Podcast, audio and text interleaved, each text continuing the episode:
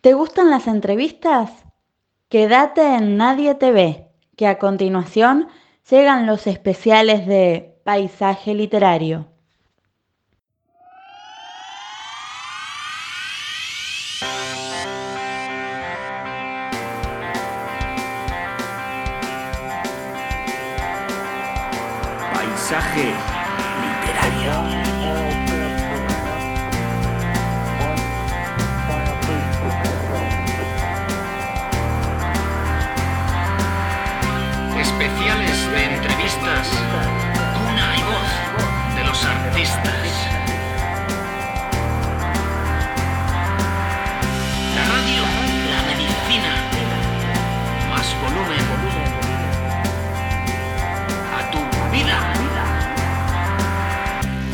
Bienvenido a Paisaje Literario. Muy, muchas gracias y encantado de estar aquí con, con- contigo y con todos vosotros. Y gracias por la oportunidad, claro. No, pero por favor, por favor.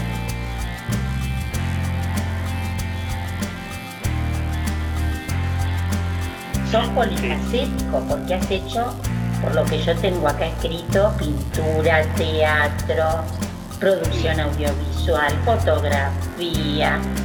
Una de las tantas autoras que sí tenía muchas ganas de entrevistar por la temática del libro. El primer relato, bueno, pues no sé si estará en el libro o no, pero ¿cuál fue eso que te impulsó? Bueno, abro el libro, mi primer relato, el tuyo, ¿no? Claro está. ¿Cuál fue y por qué?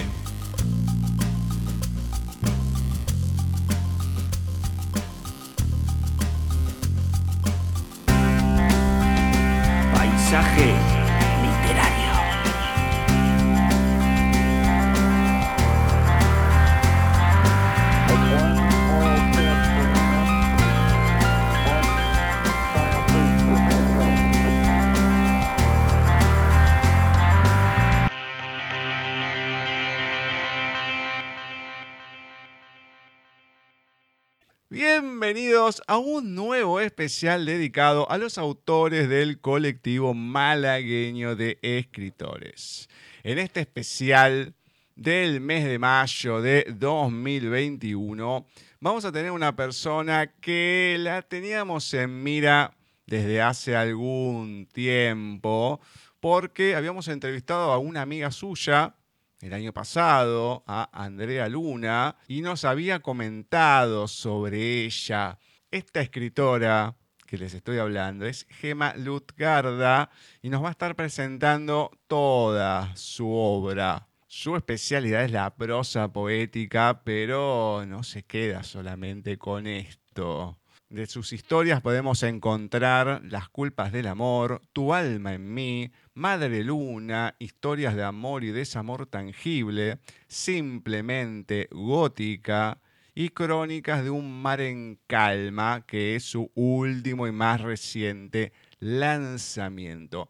Pero de todo esto y un poquito más nos va a estar hablando ahora Gema.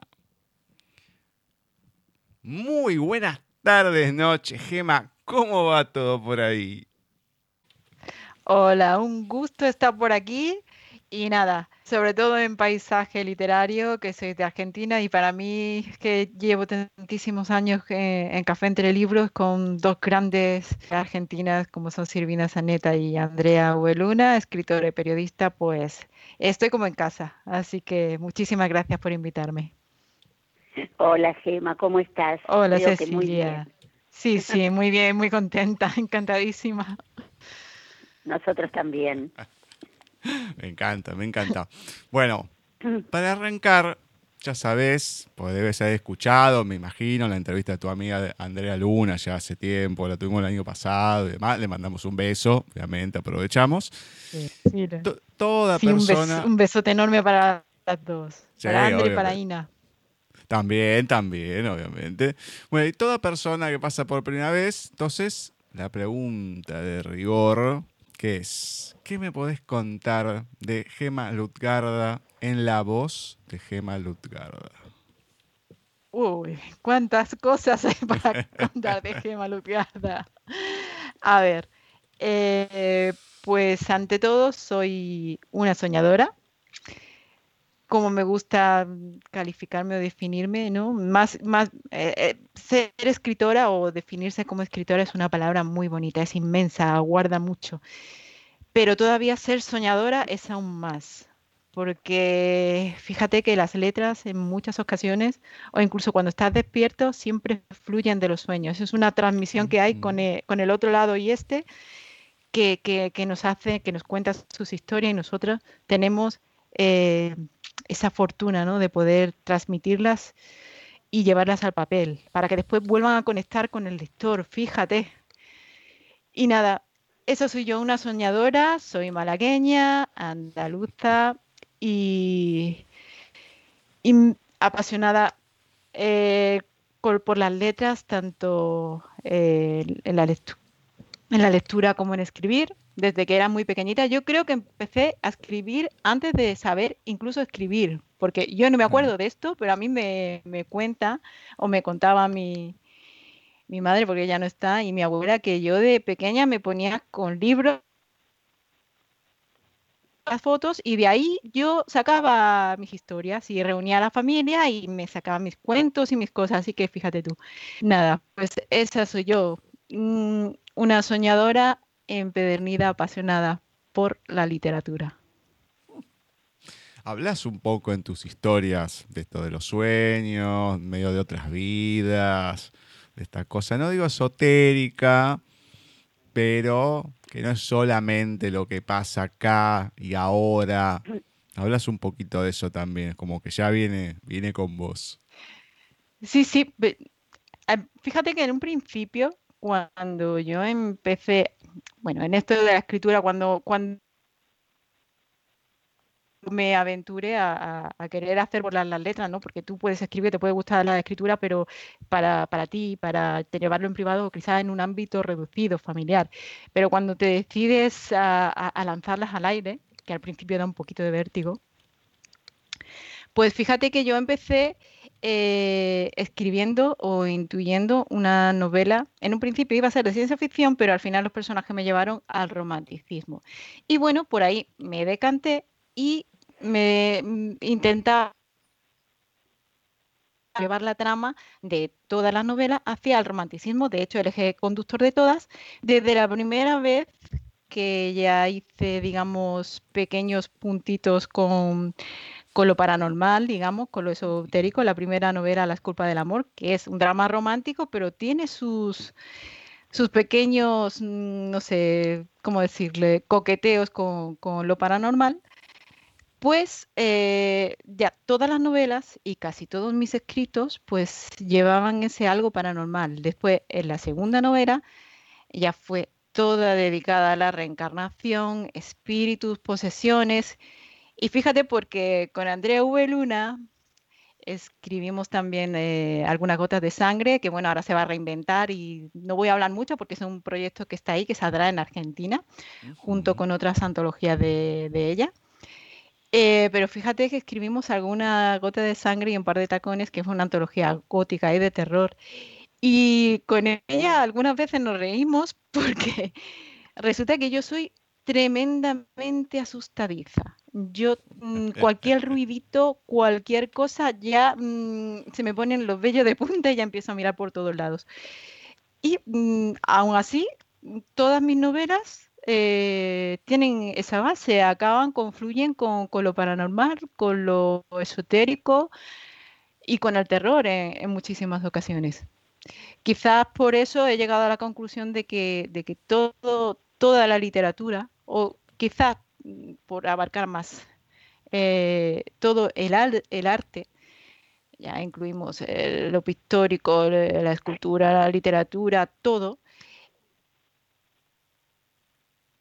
eh, influencias de, de, algún modo, no esotéricas, porque no sé, no me, no, me, no me llama mucho esa palabra, pero sí tiene influencias misteriosas, inexplicables. O sea, a mí ese mundo que llamamos paranormal creo que es absolutamente normal, que convivimos con él, lo que pasa que todavía no lo hemos comprendido. Y creo que la literatura y el arte en general forma parte de ese mundo normal, pero aún inexplicable para la mente humana. Y eso es precioso y es, bueno, es un por eso al final mis novelas acaban, a pesar del miedo que me da, acaba, acaban eh, transformándose en historias de, terror o fantasía. Por ejemplo, la, última que, he lanzado ahora con, un sello eh, literario, editorial Anáfora, creo que se llama Crónicas de un mar en karma, se basa mucho en lo paranormal, toda la novela es una fantasía, pero no es de terror. O sea que lo, inexplicable está ahí, está palpable. Alguna vez y otras veces no. Pero yo creo, no sé, me llama, me, me hipnotiza, tengo que afinar escribir sobre ello. Sí, te digo que vos decís que es más normal que paranormal. Hay cosas que. Mm, hay cosas y cosas. Mm, mm. Vamos a decir, hay algunas que, no hay que no hay que tomarlas tan normal porque te digo no, pero en realidad es porque todavía no la llegamos a comprender, no sabemos cómo suceden, por qué suceden y a qué se deben. Científicamente no le hemos encontrado una base explicativa, pero yo creo que la llegaremos a comprender y nos daremos cuenta que lo que para ahora es algo anormal o paranormal llegará a ser normal. Imagínate, en la Edad Media si nosotros, eh, nada más imaginaros, cogiéramos una máquina del tiempo o un bucle temporal y nos encontráramos en la Edad Media y nos vieran allí los pobrecitos de la Edad Media hablando por el móvil, bueno, nos quemarían en la hoguera por brujos, pero fijaros que en, la Edad Media era impensable un móvil, poder hablar a distancia con personas, poder hablar como estamos hablando de España Argentina ahora sí, ¿no? Eso era totalmente paranormal en esa época. Ha llegado un momento parte de nuestra cotidianidad, no me sale la palabra, bueno, de nuestro día a día, para que vamos a arreglar todo. Pues igual, yo creo que todo esto, eh, todo eh, lo que nos rodea y lo que nos parece eh, misterioso y lo que en múltiples ocasiones incluso por eso, por eso de lo inexplicable que nos asusta, llegará a formar parte de nuestra normalidad. Yo lo creo firmemente. Pienso que sí. Por supuesto, yo también. Yo creo que vivimos así como en dos mundos bueno, mi padre me decía, yo tenía cinco años, hace mucho, y me decía, te das cuenta que tenemos un mundo paralelo, y yo no lo podía entender. Me decía, vivimos con otros mundos que no vemos. Eh, me acuerdo de eso siempre, y es verdad, uno vive entre lo material y lo espiritual, eh, en un ida y vuelta, y es probable que en, que en pocos años más esto sea corriente para todos, no para unos pocos, como en tu caso, sino para todos, hasta para los más materialistas. Y es lo más maravilloso que podemos tener. Eh, es así, es, es, pura magia, es pura magia. Yo, yo, mm, esa sensación yo creo que la he tenido toda mi vida, pero aún más ahora que, que, me dedico a, la escritura, ¿no? Que la, la, escritura me ha envuelto definitivamente y he perdido ese miedo al ridículo, ¿no? De, de, de, que otros me lean, porque eso es un escalón muy importante que, que, un escritor tiene que superar, porque a ti te puede gustar mucho la escritura, pero el superar el escritor eh, eh, la barrera de que otros me lean y puedan opinar sobre eh, lo que han leído, puedan conectar o no, eso es una fase de maduración que, que, que, cuesta y es un paso muy grande que tienen que dar, que, hay que dar. Y, no, es así. ¿eh? pero yo creo que me he reafirmado más en, en, esas convicciones de que lo inexplicable ahora pronto llegará a ser explicable y completamente eh, normal desde que, que decidí o, me arriesgué a, lanzar mis palabras al viento, ¿no? las novelas, eh, darlas a conocer al público. Yo creo que así, ha sido así. Sí, porque el primero que lo tiene que creer es uno y vivirlo es uno y de ahí en más, bueno, el resto irá cayendo a su tiempo, pero es maravilloso vivir así. Sí, sí, sí. Es magia y eso hay que vivirla y comprenderla. Eh, la literatura, eso es lo mejor que te puede pasar. Yo siempre le digo a todo el mundo, eh, ¿tú crees que no te gusta leer? Es porque no has encontrado tu, tu varita. Fíjate que yo muchas veces me gusta comparar los libros con varitas mágicas, porque hay una frase, mm, y todo, todo el mundo alguna vez cuando, cuando lo digo dice otra vez, porque yo soy, eh, digamos, no sé si friki, digamos así, de, de, o soy muy fan de, Harry Potter, ¿no? De la, toda la saga de Harry Potter y, todo lo que conlleva. Y hay una frase cuando le, eh, Harry entra a la tienda de Ollivanders a, a comprar la varita mágica y el dueño de la tienda, Ollivanders, le, le, le dice que, que, que cada va- varita escoge a su mago. Pues fíjate que con Es los cierto. libros pasa igual, los libros son varitas, el libro te escoge, el libro te escoge, tú no lo Sí, escoges a él. sí. Entonces, Es no digas que no te gusta de leer, di que no, sa- di que no has encontrado tu libro, tu hechizo o tu varita, porque el día que lo encuentres, la conexión, la conexión va a ser brutal. Ya no vas a poder lo parar de leer. Así es. Coméntame, porque más allá de la escritura y demás, también participás con amigas, con varios proyectos y demás. Contame un poco sobre ellos. Sí. Bueno, lo primero es, como ya he mencionado antes, a Café entre Libros, que es, bueno, no tengo palabras para describirlo. Nosotras, bueno, yo lo conocí, co- conocí a Café entre Libros, que era antiguamente un programa de radio que se transmitía online por la universalradio.com.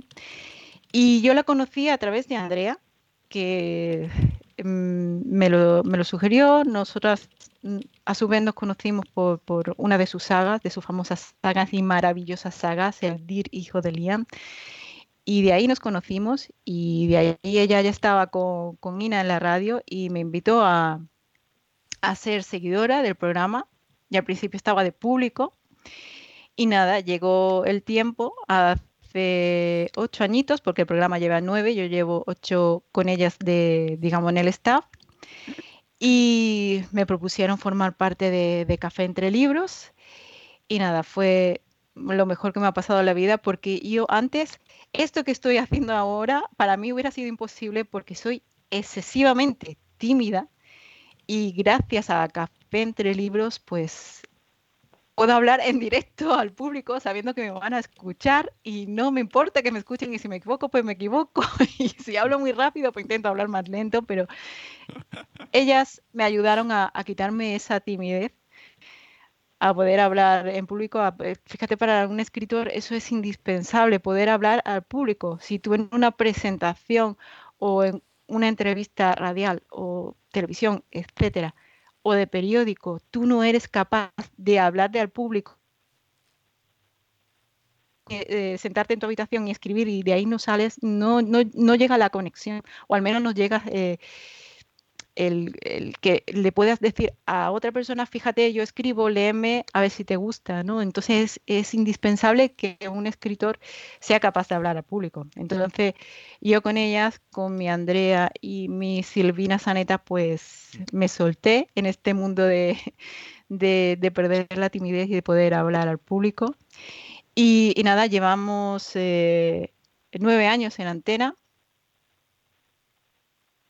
Estado ocho temporadas en radio. Este año, este año hemos comenzado con una novedad que es que estamos en YouTube, transmitimos en streaming. eh, tenemos el canal, si lo queréis buscar, es eh, Café Entre Libros, solo ponéis en YouTube Café Entre Libros, os suscribís y, y nada, os se- nos seguís todos los viernes que se transmite a las 18 horas horario argentino. Si estáis desde España o no escucháis desde España, 23 horas o ya haciendo el cálculo según el país donde y la región donde os encontréis.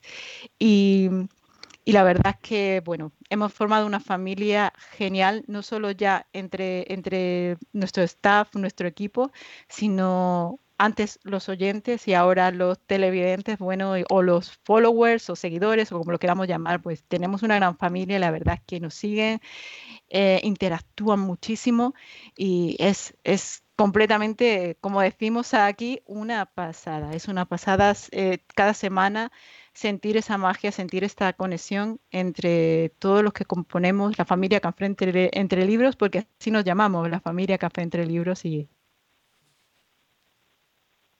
y después también esto formo parte aquí en Málaga del colectivo malagueño de escritores, eh, que la verdad es un equipo humano de, de exactamente eso, de escritores, de amantes y apasionados, apasionados por la literatura, eh, que fíjate, eh, el, colectivo malagueño de escritores tiene muy poquito tiempo de nacido, creo que son dos años, yo apenas llevo uno con ellos, y hemos tenido la mala suerte ¿no? que, nos ha cogido esta pandemia entre medio, entonces todos los actos o todo lo que teníamos, nuestras ilusiones que teníamos puestas para darnos a conocer, pues se han ido ralentizando un poco, ¿no? Pero, pero ahí estamos luchando. Eh, tienen también un programa, los compañeros del colectivo, un programa de radio por la FM de aquí 107.3 en Onda Color, que se llama Este libro está muy vivo.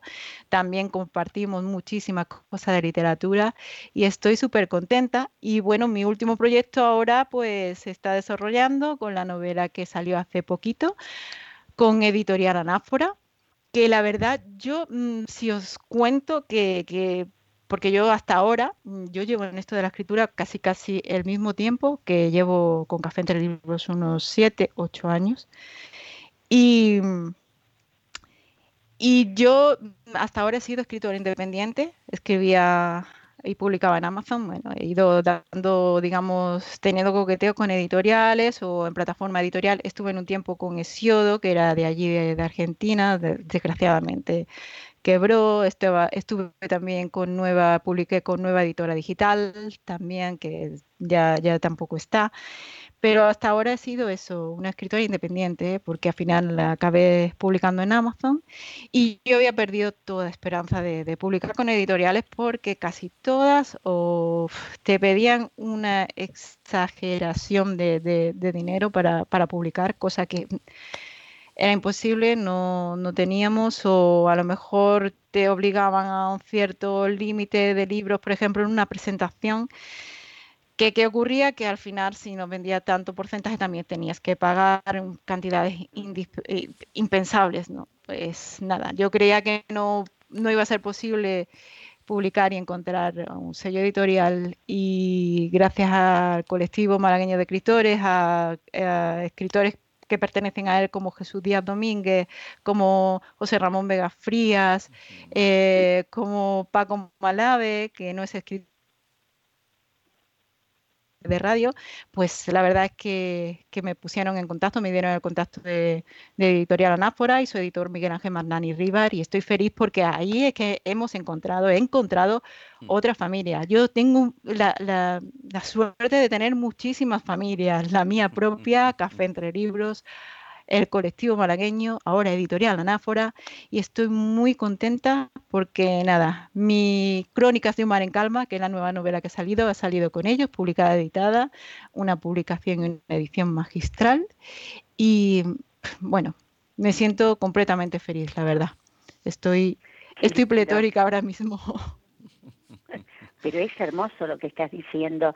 Y yo creo que sí, lo que decís de las de las editoriales es verdad, acá pasa exactamente lo mismo, pero cuando uno da con una editorial, una entre miles, y queda a gusto con ella, es como tocar el cielo con las manos. Sí, sí, sí, sí, lleva realmente es eso. Es muy difícil, muy, difícil. Piden muchísimo dinero, es cierto, y no dan mucho a cambio. No, la verdad que, bueno. con una. Sí, gracias a Dios sí he dado con ellos y estoy muy feliz, ya lo digo, porque es como tú dices, es, yo comprendo que, que una editorial eh, y hacer una publicación vale mucho, cuesta mucho, tampoco estamos diciendo que, que todo el peso tiene que caer todo sobre la editorial, pero yo creo que también no, no, no. se tienen que dar cuenta las editoriales mundiales que el autor es muy importante para una editorial, porque sin autores Obvio. no existiría la, las editoriales. No existirían, claro, no existirían. Y yo creo que no lo piensan de esa manera. No, no, no, no. no. Entonces piden exorbitancias que uno no puede pagar realmente. Exacto, es que nada se van a lo fácil, a rostros conocidos que quizás ni siquiera escriben, tienen otras personas que escriben por ellos, pero saben que ese libro con eh, la foto de esa persona en la carátula les va a dar. Claro, va a dar, va a dar dinero.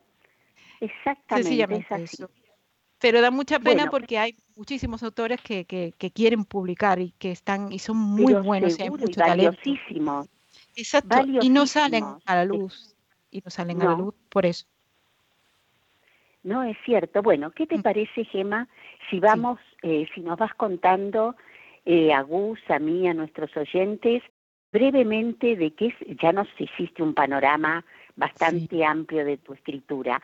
Eh, vamos viendo uno por uno los libros, ¿te parece? Perfecto, perfecto. Comenzando con Las culpas del amor, Sí. que ya algo nos has contado, pero ahondar un poquito de dónde surgieron los personajes, en qué momento, a mí me gusta preguntar siempre, en qué momento surgió Pues eh, eh, en Gema ese libro.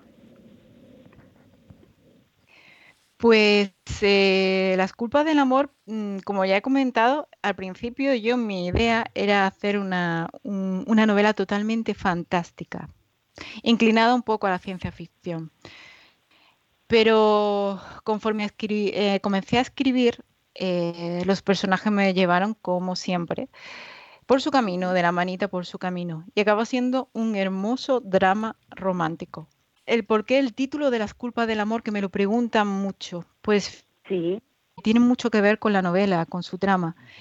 Es que fijaros eh, la grandiosidad del amor y la veracidad del amor y todas las culpas que se le achacan, ¿no? O, o- o- o le- lo- la- las ponen como parapeto, como excusas para decir, no, yo hago esto porque te quiero. Por ejemplo, cuando hay un maltrato, claro. te maltrato porque te quiero. Eres mía, esas frases se escuchan, o eres mío. O sea, la posesión, el odio, los celos, todo eso lo quieren englobar o excusar en el amor. Y el amor no es eso. En el momento error, ¿eh? en que ha- exacto, en el momento en que entra algo en esa relación que convierte el amor en algo angustioso, deja de ser amor. El amor es felicidad completa. Y a mí eso de que cuando te enamores sufres, no. Cuando te enamores, no, lo vive- lo- te enamoras, lo vives plenamente, es felicidad plena.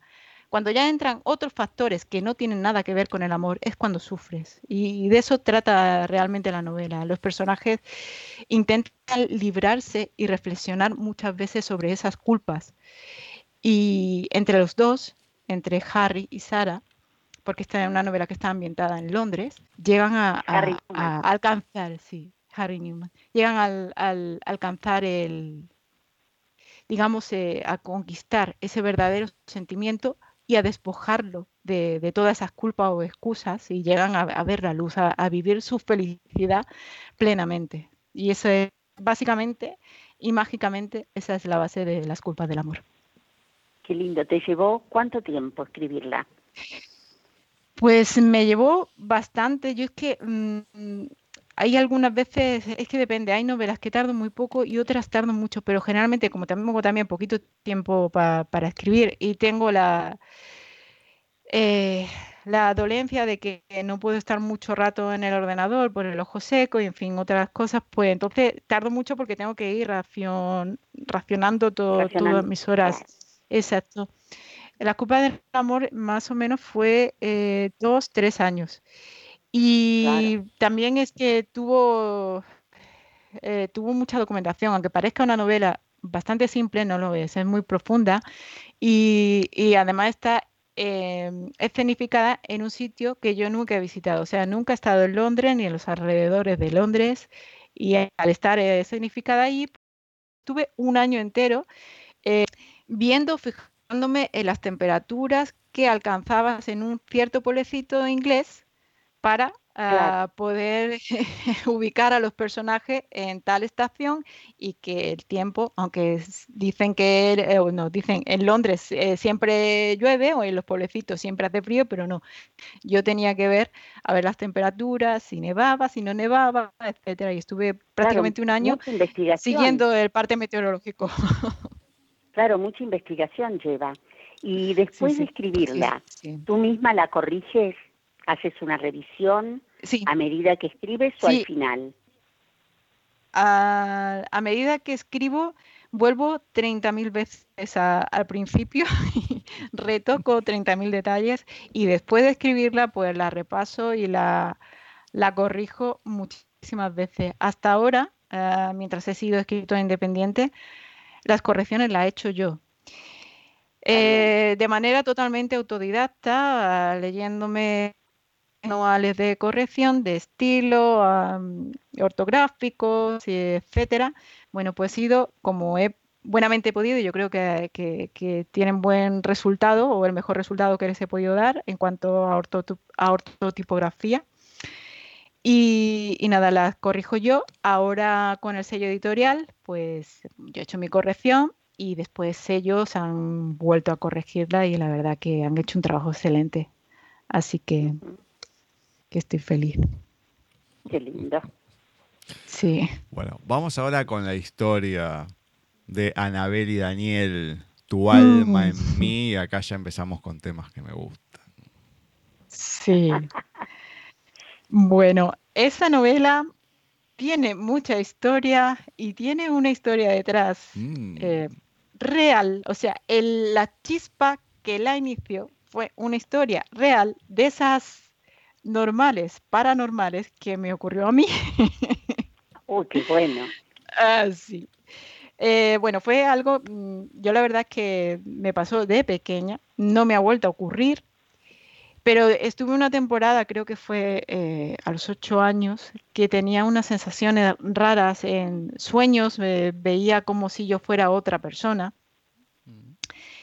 Incluso eh, recuerdo que, una vez eh, estábamos andando por aquí en Málaga y, fuimos a un cine que ya ha desaparecido, que era el cine Albeni. Aquí hay un sitio que se llama la Plaza de la Merced, que es un muy precioso, muy bonito lugar. Y estábamos paseando por ahí de vuelta del cine y me dio una sensación atroz y mala y yo me acuerdo que me cogí al brazo de mi madre y me dijo, me miró y me dijo, pero ¿qué te pasa? Porque estábamos hablando de la película, era una película de dibujitos, creo que fue La Dama y el Vagabundo, eh, no lo sé, y había salido muy contenta y de repente se me cambió la cara y me agarré fuerte al brazo y me dice, ¿qué te pasa? Digo yo, digo, aquí me ha ocurrido algo malo.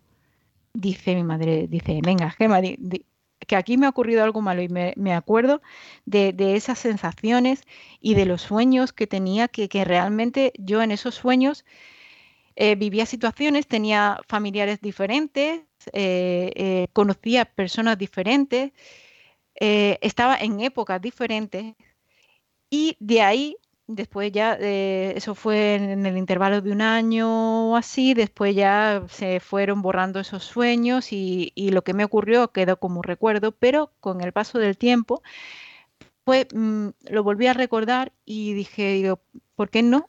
Y como había lectores que en Facebook, yo antes, ahora tengo poquito tiempo y no publico tanto, pero antes publicaba muchos microrelatos y algunos lo experimentaba con el, la escritura de terror o la gótica. Y hubo una que también es escritora de Venezuela, que se llama Marianela Rangel, que me dijo, dice, oh, dice, pues me encantaría leerte en gótico, en terror, dice, porque eres buena. Y no sé, y ya como tenía esa idea de lo de la reencarnación, ya lo había pensado y lo sumé a lo que dijo esta gran amiga y escritora, pues me atreví a hacer una novela sobre la reencarnación. Anabel es una persona reencarnada, Daniel también. Eh, su primera vida comienza y acaba en los años 30, acaba en plena guerra civil española y de repente sus otras vidas saltan en el año 2013.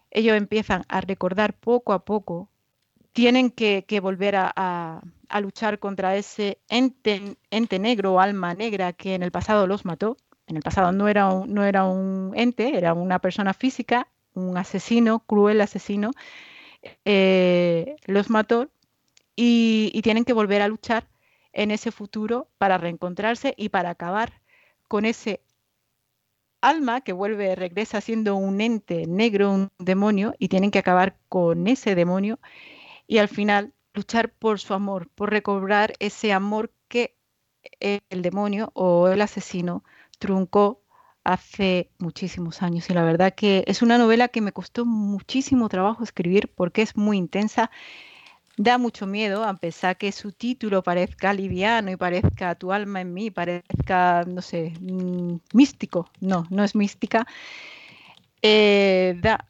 mucho miedo y yo había veces que escribía una escena y tenía que parar tres días o cuatro días al menos hasta que me centrara y, olvidara un poco todo lo pasado porque da terror, da terror y... Pero bueno, a las personas que, que les guste el terror y que les gusten todos esos temas, creo que la van a disfrutar y mucho, porque yo mm, me dio miedo, había veces que la tenía que dejar, pero cuando la acabé Mm, estaba completamente enamorada de sus personajes y, de todo lo ocurrido y de lo que habían eh, conseguido y de su final. Y la verdad es que es una novela de, terror, pero no deja de ser romántica y no deja de ser bonita. Una historia muy bonita.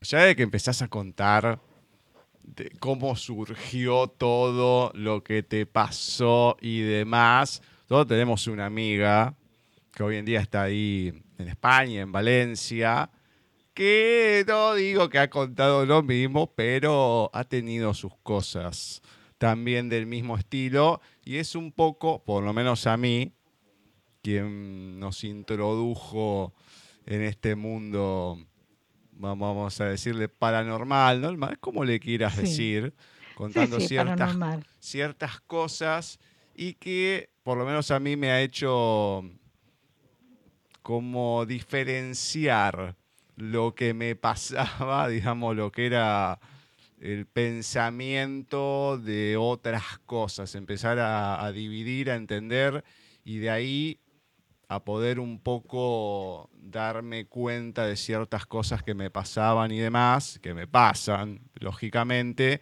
y entender que no era algo, bueno, sentido común, etcétera, etcétera. Ella sí ha tenido experiencias extremas, pero mm, eh, o contando cosas también de gente, eh, porque hay ciertas cosas que pasan, de, no sé, de gente que le cuesta subir a un colectivo, que tiene ciertas reacciones, o ya cuando decías que pasabas por el cine ese y como que te agarró una sensación y todo, decís, bueno, Está bien, una de las cosas que te van pasando son varias.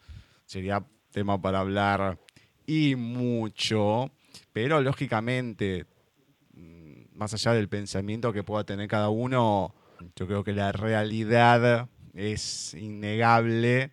Las cosas suceden de una cierta manera y uno puede darle una explicación. No, sí, en realidad esto pasó por aquello y lo otro. Y sí, bueno, ya cuando ves escuchás acá en el programa, lo he contado varias veces, que he estado con otro de los chicos en otro programa, los dos hablando y una de las camas estaba atrás nuestro y daba los pies hacia, vamos a poner la ventana, y escuchamos los dos. Y, y Me lo, ha pasado también en una cama, pero bueno. Sí, además que decías que eras miedoso y todo, y te llegaba a pasar algo así. Yo estaba hablando y hablaba y, hice así, se nota un poco como que voy girando y levanto la ceja. Y mi amigo se ríe de la cara mía como diciendo, porque sigo hablando como si nada, pero como levanto la ceja, y cuando terminamos digo, ¿vos escuchaste eso? Sí, sí, sí, sí, sí, lo escuché y no hay manera de darle otro tipo de explicación porque no, era en la puerta que vos decís, bueno, puede crujir, la televisión, lo que fuera. Eran golpes. No, no, no, fue. Claro, eran golpes. Así, en los pies de la cama, en la madera. Entonces, y, después, otra vez también éramos cuatro, estaba esta chica Vani, otro chico más leyendo y este pibe, el petón. Estábamos los cuatro en cuatro lugares distintos y escuchamos algo y fuimos tres que nos dimos vuelta, el otro pibe seguía leyendo, nunca se enteró de nada. Claro, Bani lo vio, el petón lo, vislumbró, vamos a decir, y yo lo escuché. Entonces estábamos los tres apuntando para el mismo lado. y es imposible que sea tu imaginación o te lo puedas inventar porque hay más personas involucradas que lo han sentido y lo han vivido. No, olvídate, olvídate, hay muchas cosas. Entonces, por eso digo yo que son fenómenos inexplicables pero normales. No quieren que sean paranormales, que no lo podamos. Ya va otro tema. Impone. No, totalmente, totalmente. Entonces ya la historia como la vas contando y todo, ya como arrancaste con lo que te pasó y demás, decís, mmm, pero bueno, nosotros con Ceci sabemos de, de conexiones a través de las vidas y demás. Hemos experimentado, creo que de alguna manera. Y entonces es como que no, ¿Hasta qué punto es ficción? ¿Hasta cuál no? Mm, bueno, hay que leer el libro, lo tienen que leer. Y después, bueno, dense en cuenta y bueno, pregúntense a ver cómo, cómo es y qué les parece. Ya eso va en cada uno. Pero bueno, me encanta, me gusta. Son historias que, que no digo que consumo demasiado, pero digamos que pasan, me pasan y me gusta, me gusta cuando hay este tipo de historias. Sí, además de lo que tú dices, que, que le pasa a más de una persona, entonces no tienen más remedio que decir, pues bueno, me he sentido identificado, están ahí, no es que es que sea una invención o que mi mente lo haya producido, no, es que están ahí, porque es que no solo a ti y a esas personalidades, es que hay de otros países, de, independientemente de culturas, religiones, etcétera, etcétera, etcétera, lo que decía el otro día, eh, hace dos programas o tres, en Café Entre Libros tuvimos a la doctora Luján Comas, que es anestesióloga y cirujana y es también especialista en, experiencias cercanas a la muerte, y es lo que decía.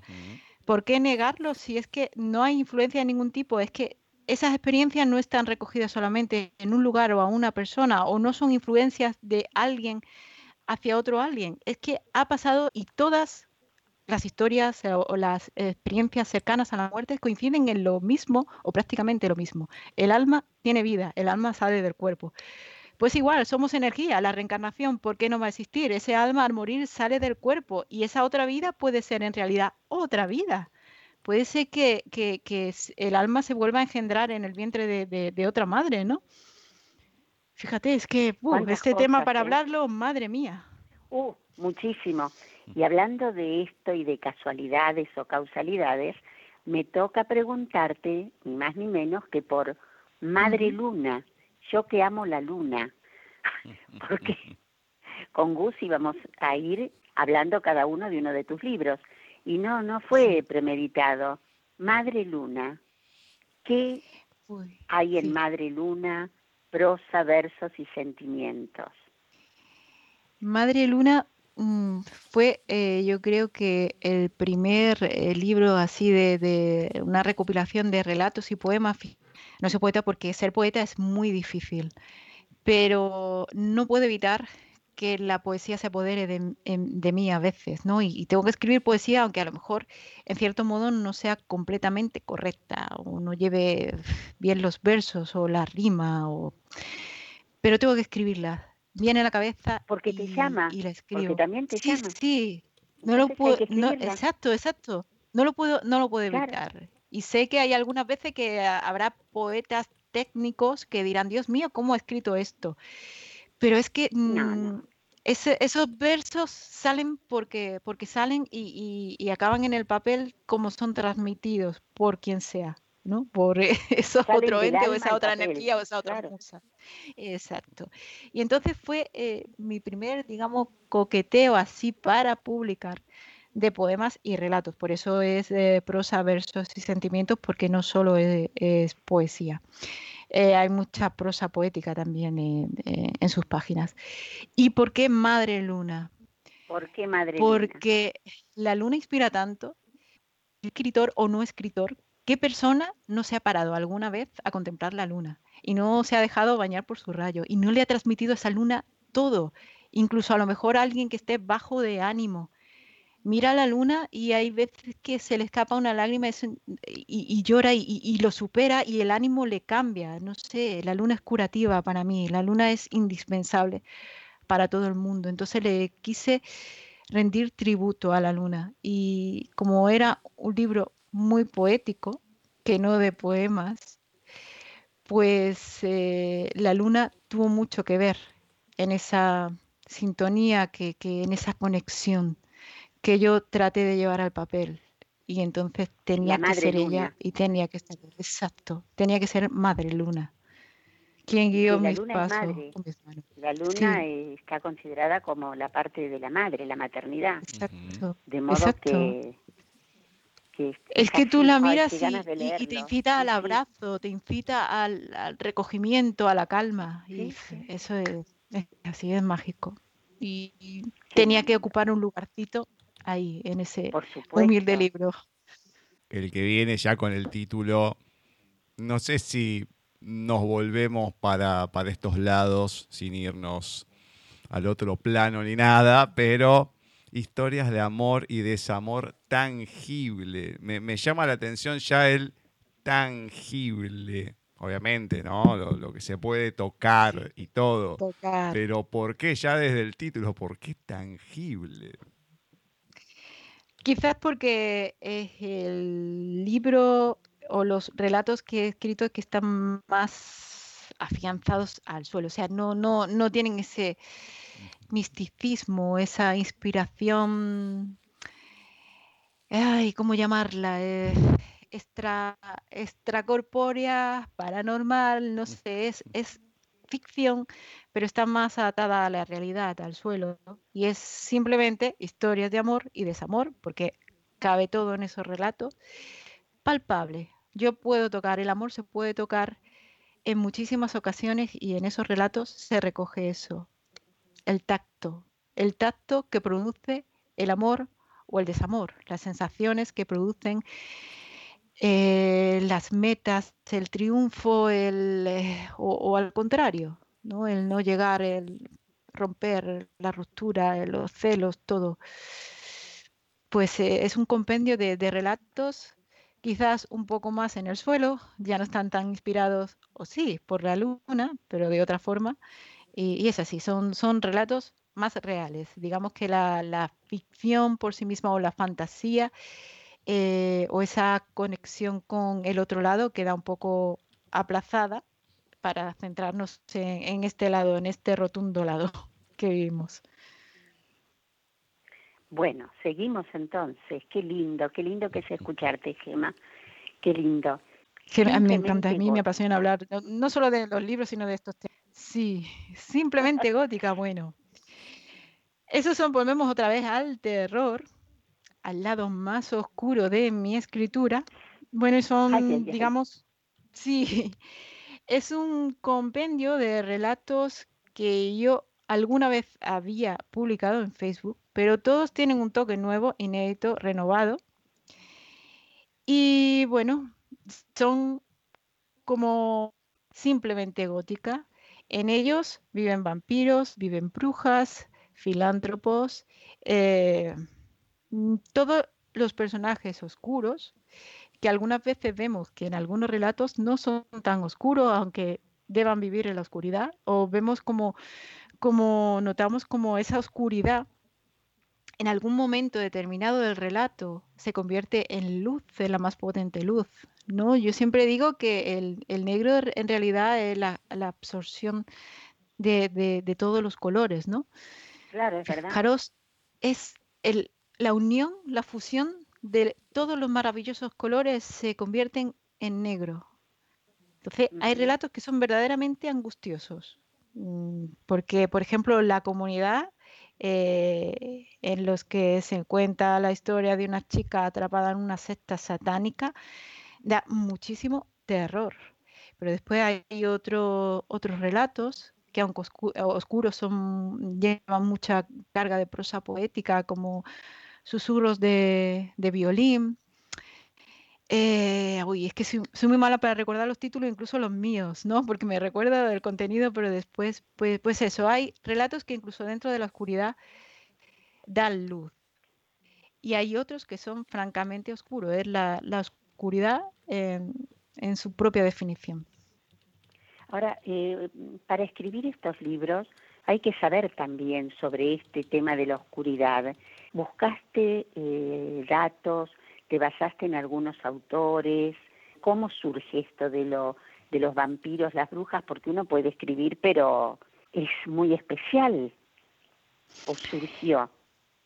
Eh, te digo que surgió porque, como ya he comentado, soy una persona muy miedosa. Entonces, documentarme, que algunas veces lo he hecho porque no te queda más remedio, ya no solo para, para mm, simplemente gótica, sino para tu alma en mí, o para incluso alguna gota de sangre y un par de tacones, el, libro que escribí con Andrea, pues hay algunas veces que no tienes más remedio que documentar. Pues sí, tienes que entrar, pero la mayoría de los relatos de, de terror surgen quizás a lo mejor más que en literatura o en cualquier otra información, eh, me he basado en, en, algunas películas de terror, además, más bien en el cine. Ah, está bien. Eh, las películas las tolero más o menos, ahora con mi marido, bueno, me, me acostumbré a, a, tolerarlas, porque hay algunas al principio, yo era incapaz de ver una película de terror. Hay algunas, mm, la verdad que mm, no mm, lo que yo tenía en mi mente que era una película de terror, bueno, pues hay algunas que son tan repetitivas y el argumento tan manido que eh, no, no, llegan a dar ni miedo. Pero bueno, sí es cierto que en todas esas películas o incluso en las novelas de Stephen King, que son muy, muy oscuras y macabras. Yo para mí, mi, son algunas veces dice, Dios mío, ¿cómo puede estar esto metido en la, en, en la mente de, de, un escritor? ¿no? Pero están ahí. Pues bueno, en todo eso. Más bien en, en el cine y quizás si tiene, he ido cogiendo retacitos de, de eh, Stephen King, lo he dicho bien, sí, ¿no? Sí. sí, sí. De algunas novelas de, de Stephen King. Pero, pero eh, pues te digo que prácticamente no he leído autor, solamente leí una vez eh, un relato de Lovecraft que me impactó. Ajá, sí, sí. Es alucinante. Eh, he leído también de un autor ahora contemporáneo que es de aquí malagueño, que, que es también de, independiente, que es Juan José Díaz Telles. También he leído alguna que otra eh, novela suya. Pero yo creo que para los, eh, para los relatos eh, más bien me he inspirado en, en, las, en el cine. El cine he ido cogiendo piquitos, retacitos de, de, de, lo que he visto o de lo que mis ojos me han dejado ver, porque cuando no los tengo tapados. Y, y nada, claro. y básicamente es lo que yo creo que ahí es cuando desfogas tu cuando escribes terror, por eso mm, la persona miedosa, yo creo que, que algunas veces cuando escribe terror eh, suele hacerlo de, de, esa manera tan, tan intensa. Yo creo que ahí en la escritura desfogas tu miedo. Entonces, más bien es lo que, lo que eh, el miedo que tú tienes en tu interior a ciertas cosas, bueno, pues bah, lo vuelcas en esa y te liberas un poco. Claro. ¿Y qué te cuesta o qué, ver, inspiración volcada? ¿Qué te, ¿Qué te gusta más escribir? Es si esto que, que, que da miedo o, o, las cosas de amor, o ambas. Es que, eh, no sé, es que cada cosa se disfruta de una manera diferente. Sí es cierto que yo, aunque, bueno, en, en, simplemente gótica no hay, el amor no está como eje, ¿no? Pero, por ejemplo, en tu alma en mí es el eje central, aparte de todas las cosas que ocurren, claro. ¿no? Y eh, terroríficas, el eje central, lo que mueve a los personajes es la lucha por su amor. Entonces, yo creo que el amor es mi eje, pero no claro. puedo evitar, no puedo evitar que la novela o el escrito acabe siendo paranormal. Puede dar terror o no puede darlo, depende yo creo que eso de, del ánimo o de, de, de, lo que la mente necesite soltar, ¿no? Pero, pero me gusta escribir las dos cosas. El amor siempre tiene que estar, pero no puedo evitar que la novela final acabe teniendo secuencias fantásticas o paranormales. O sea, va para donde quiere. Sí, es que eh, yo creo que, que y se cuadricule en una estructura o en algo, sí, lo puedes hacer, pero al final el personaje te lleva por donde le da la gana y la musa Exacto. te hace escribir lo que ella quiere, o sea, que no hay manera. Claro. bueno, es así. Y vamos Después algunos, algunas cositas las voy a comentar en privado, pero bueno, es harina de otro costal. Vamos con el más reciente. Sí, no, pues si no me voy a ir mucho de, de mambo.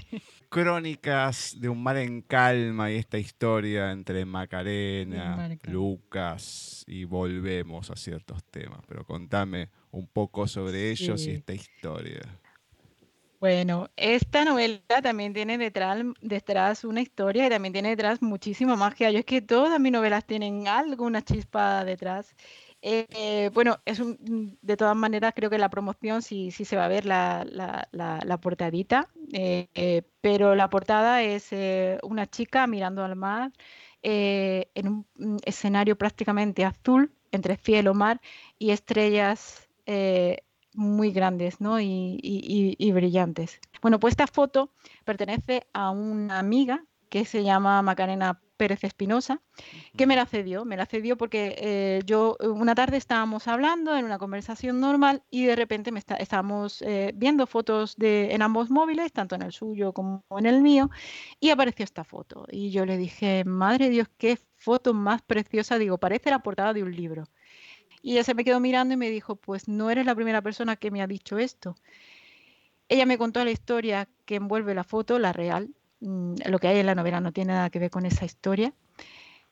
Pero yo siempre digo que todos los objetos o, todo, todos los ambientes, las atmósferas, tienen algo diferente que contarte a la historia real, lo que hablábamos antes de las dimensiones, ¿no? Hay muchos cortes en esa dimensión.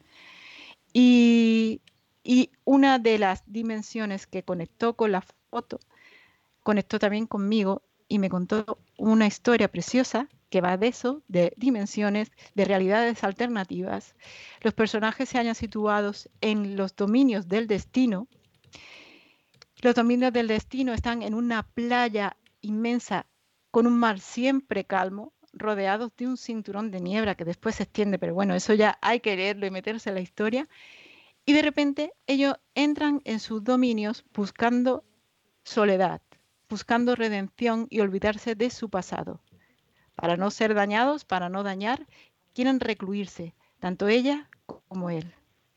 La casa, el destino, les muestra un camino alternativo, una realidad alternativa. Ellos van a poder elegir entre su realidad o la realidad que ellos parecían haber escogido, o sea, la soledad, el retiro, y la otra realidad, que es estar juntos.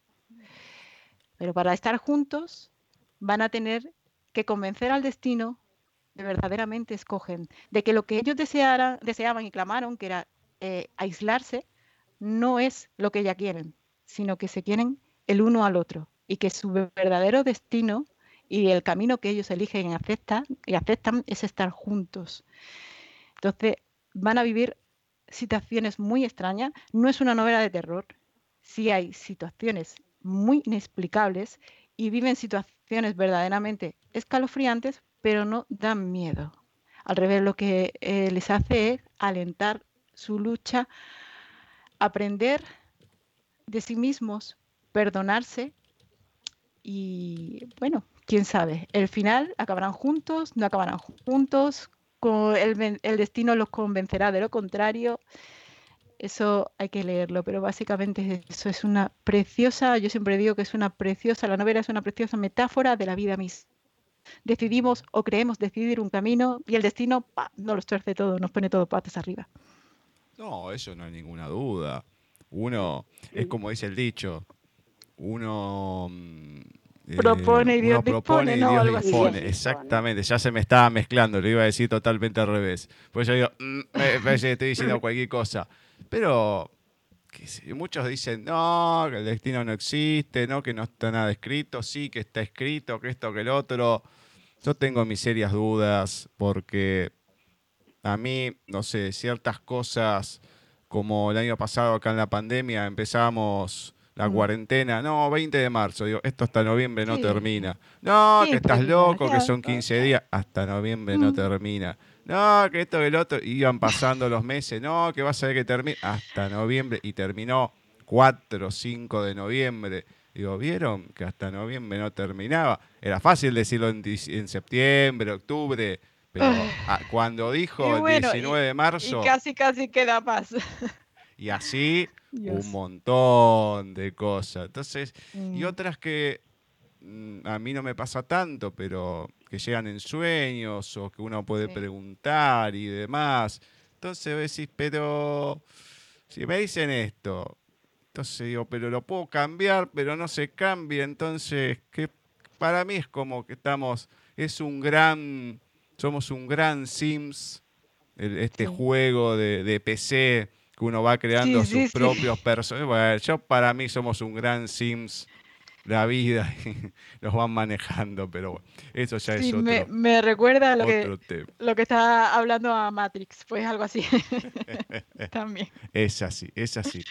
Bueno, Gema, pues. ¿nos regalas alguna lectura de alguna de tus historias, si querés, de, de esta última o de la que quieras? A ver, es cortita, es de, pertenece a Crónicas de un mar en calma, ¿vale? Y es, eh, digamos, una advertencia. En la novela es tratado como, como un ente vital, no es algo, no es eh, algo inexistente. Por aquí no creemos que no sé, algo que cuando nos conviene existe y cuando no, no. No, aquí el destino es un ente vital con capacidad de decisión y con capacidad para hacerte decidir. Y entonces, antes de, comenzar eh, el libro, el destino, y así, así está escrito, te hace una advertencia. Y te dice así, estás a punto de entrar en mis dominios, de habitar en mi morada. En el momento que abras mis páginas, las dimensiones, el tiempo, el instante, el espacio, la realidad, los sueños, me pertenecerán. No estarás prisionero, Podrás entrar o salir de mis lindes si así lo deseas. Eres amo de tu libre albedrío. Lo que me pidas te será concedido. Pero recuerda, como ente vital que soy, la libertad también es mi dueña. No la subestimes. Firmado el destino. Es Mm. cortito, pero yo creo que describe muy, Muy bien potente. la esencia que encierra el libro, sí. Eh, a mí me dijo una vez. La escritora chilena Freya Asgar, cuando estaba yo prácticamente empezando, que era una bebita en esto de la escritura, me dijo, eres muy intensa en todos los relatos y, ya me la han repetido más de una vez. Y, sí, a lo mejor yo no me di cuenta, pero sí que es verdad que cuando escribo se me coge siempre un pellizquito en, el estómago. Y creo que será eso, es por, por- la intensidad o la potencia de- en pocas palabritas derramo mucho. Yo es que va, creo que me vuelco. Y sí, la verdad es que bastante potente. Y yo creo que dentro de la fantasía en la que vive, eh, esta advertencia es demasiado real. Ahora, antes de las redes sociales, donde se pueden contar los libros y demás, en general, las novelas, cuánta, qué- digamos, qué extensión tiene cada novela o los relatos. Contame eso. En, línea general, todos van a tener un- una duración, una extensión diferente. Pero antes de, comentar algo, quiero saber eso. ¿Qué extensión suelen tener? Bueno, generalmente eh, las novelas son, eh, si, bueno, clasificamos entre cortitas, tamaño mediano y gigantescas, tipo, eh, tipo Ken Follett. Pues bien, la- mis novelas suelen ser medianitas, unas 300, 200 y pico de páginas.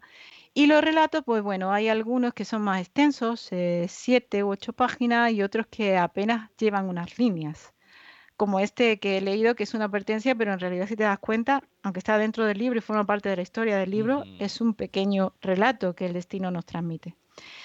Esta, sin embargo, Crónica de mar en calma, es una novelita corta. Es muy corta, apenas tiene 148 páginas, pero en estas 148 páginas se esconden, mm, se esconde mucho poder. O sea, es una novela que yo la describiría y así me sentí cuando, cuando mientras la estaba llevando al papel.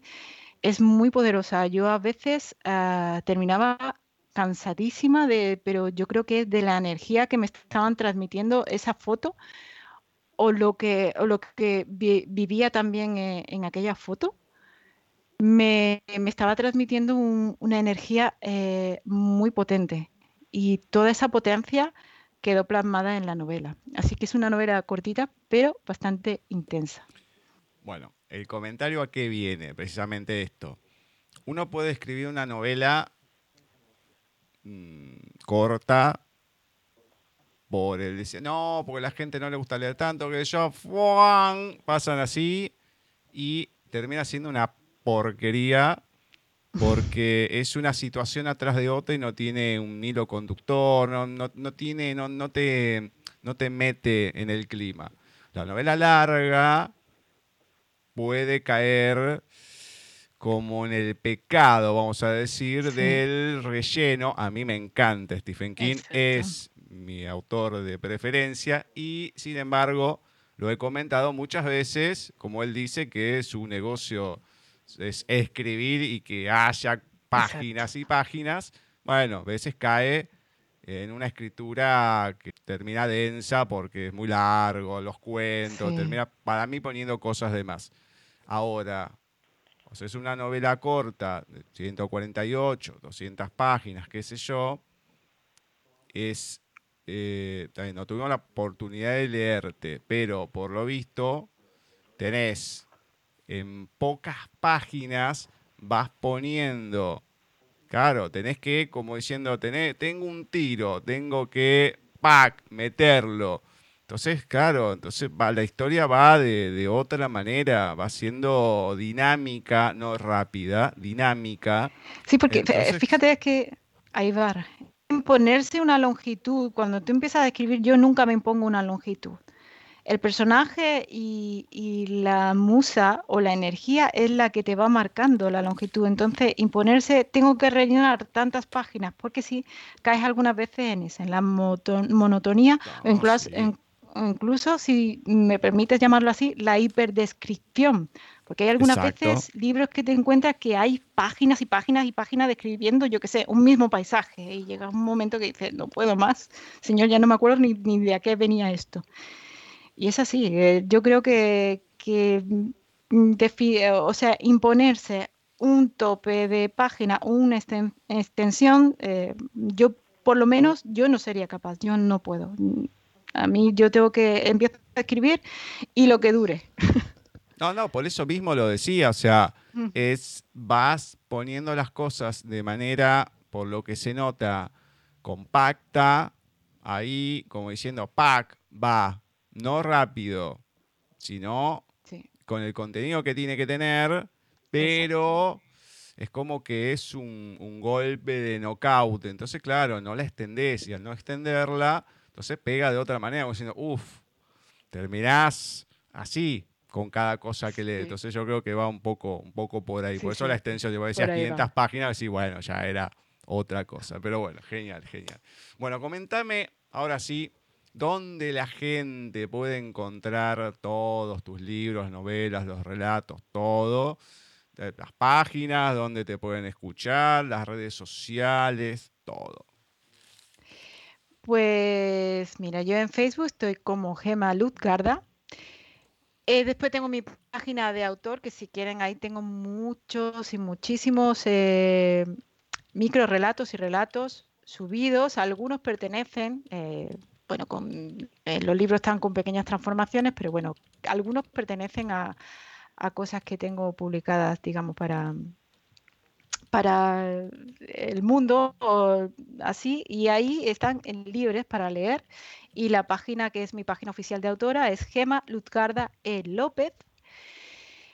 Los libros, todos los libros, lo menos este último, todos los libros los pueden encontrar en Amazon, amazon.es, amazon.com, todos. Ponen Gema Lutgarda eh, y ahí van a aparecer todos, Las culpas del amor, eh, Tu alma en mí, eh, Historia de amor y desamor tangible, Madre Luna, Simplemente Gótica, todos allá en Amazon. Y después, este que está publicado por Editorial Anáfora, si están acá en España, pues en todas las librerías de España, la, en la página de la editorial, www.editorialanafora.com, o si hacen pedidos en el extranjero, eh, y allí pueden comprar también eh, Crónicas de un mar en calma. Y bueno, quiero mm, también hacer un pequeño inciso porque es de obligado para, para, una escritora. Aquí en Málaga fue algo que ha ocurrido aquí en Málaga. Bueno, pues en una librería muy emblemática de aquí de Málaga que tiene más de medio siglo de historia, pues eh, hubo una subida de tensión eléctrica y ardió. Entonces estamos ahora en una campaña para, para, para ayudarla, porque tiene mucha relación con el colectivo malagueño, con todas las editoriales y escritores malagueñas, eh, se han volcado siempre y tenemos una campaña. Así que para aquí, para España, si pueden también comprar Crónicas sin mar en calma o cualquier libro en eh, libreriaproteo.com porque su página web sigue funcionando y así le echamos una ayudita. Y, y, nada, y en la página editorial Anáfora durante este mes hasta el 31 de ahora al 31 de, de mayo también eh, vamos, eh, todo, la editorial y, y, y, los autores nos hemos puesto de acuerdo para todas las ventas de libros que haya ahora eh, se van a destinar, se van a donar a, a, a volver a, ayudar a esa librería que tanto significa para no, nosotros, que es ese templo, librerías Proteo Prometeo, que van a tener un muy pronto resurgir, yo estoy segura de ello, y para apoyarlos. Así que nada, si estás en España, libreriaprometeo.com o editorialanáfora.com podéis adquirirlo y echa, echamos una ayudita a esta librería que la verdad es que, que lo necesita. Exactamente, exactamente. Muy lindo gesto, además. Uh -huh. pues Muy sí. lindo gesto. Sí, la verdad Eh, que sí. Bueno, Gema, un gusto este rato que nos has regalado, tu obra, eh, tu palabra, tu, tu alma que, que la transmitiste para nosotros y para nuestros oyentes. Felicitaciones por cada uno de tus escritos. Eh, sabemos que va a haber muchos más y Sí. creemos que vamos a tenerte nuevamente en paisaje literario. De modo que beso gigante, cuídate Beso mucho gigante. y sigue escribiendo, por favor. Sí, sí, la verdad que muchísimas gracias por haber pensado, por haberme invitado a Paisaje Literario, porque ha sido un verdadero placer poder hablar con vosotros, con Cecilia y con Gustavo, y sois maravillosos, así que encantadísima. Bueno, Gema, muchas, muchas gracias. Ahí la vamos a contar una pequeña infidencia. A Víctor le había dicho, mira, eh, sé que está Gema, entrevisté a Andrea, que es una amiga, qué sé yo, de ella, pero no me la mandés todavía si la tenés pensada, porque a lo mejor sale otra cosa. Bueno, no salió, no importa. Y bueno, vemos. Necesitamos primero una cosa, después la otra, y después cuando uno vio que no, dice, bueno, si te parece, sí, sí, sí, tac, y ahí me la mandó, me la mandó enseguida y ahí por eso te pudimos tener, no, no lo dilatamos más y la verdad, muy acertado, muy linda charla, muy linda persona, hasta ahora como nos vienen tocando, Gracias. 100 de 100% los malagueños y la verdad que, que es lindo encontrar gente así, que uno pueda hablar con una sonrisa siempre, eso es lo que marco, cada vez que hablan con una sonrisa Siempre. pintada, los andaluces en general, ¿no? Pero como tenemos los malagueños, son los que más representativos tenemos. Y la verdad que, Sí. que es lindo tener gente del otro lado, que escucharlos siempre con una buena palabra, una sonrisa, y eso es hermoso. Así que gracias, gracias. No solamente por Gracias a tus historias, por estar, por haber participado, y bueno, y a seguir, como dijo Ceci. Gracias, de verdad. Un abrazo enorme. Bueno, cuídate mucho. Beso grande. Sí, besote, y nos estamos comunicando de Besote. vuelta dentro de poco. Beso. Sí, un beso. Así ha pasado por nuestros especiales dedicados al colectivo malagueño de escritores, Gema Luzgarda, que nos estuvo presentando toda, pero toda, toda su obra. Y como siempre, qué linda gente que nos encontramos en estos espacios. Es cierto, es un lujo. Es un lujo, Gus. Una entrevista hermosa, una persona muy cálida, muy profunda. eh, bueno, lujo, repito. Además que cuando tocan ciertos temas y ahí ya nos Oh, prendemos bueno, un poquito más. Nos podríamos haber quedado mucho más tiempo. No, acá siempre estamos abiertos a todo. Yo digo todo tipo de tema y siempre comento lo mismo, valga la redundancia. No, bueno, vengan a cogotar una gallina, una cosa así. Ahí ya nos da un poquito de cosa, pero es como que sí, sí, estamos abiertos y es como que muchas veces eso se transmite y se puede hablar de otra, de otra manera porque creo que el entrevistado siente como que no lo vamos a, no digo maltratar, pero que no le vamos a decir, nah, esta es una No. estupidez, no existe. Entonces, es como que la charla se da de otra manera más natural, como entre amigos, y Claro. claro, tiene otra fluidez. Mm. Bueno, fluidez. Que vamos a tratar ahora a continuación. Vamos a tomarnos unos minutitos y, si te parece, luego arrancamos ya con el programa oficial de paisaje. Tenemos una nueva entrevista, todo, así que tenemos mucho, mucho todavía para dar. ¿eh? Hmm, Bueno, ahí ya saben, unos minutitos volvemos con el programa de paisaje literario.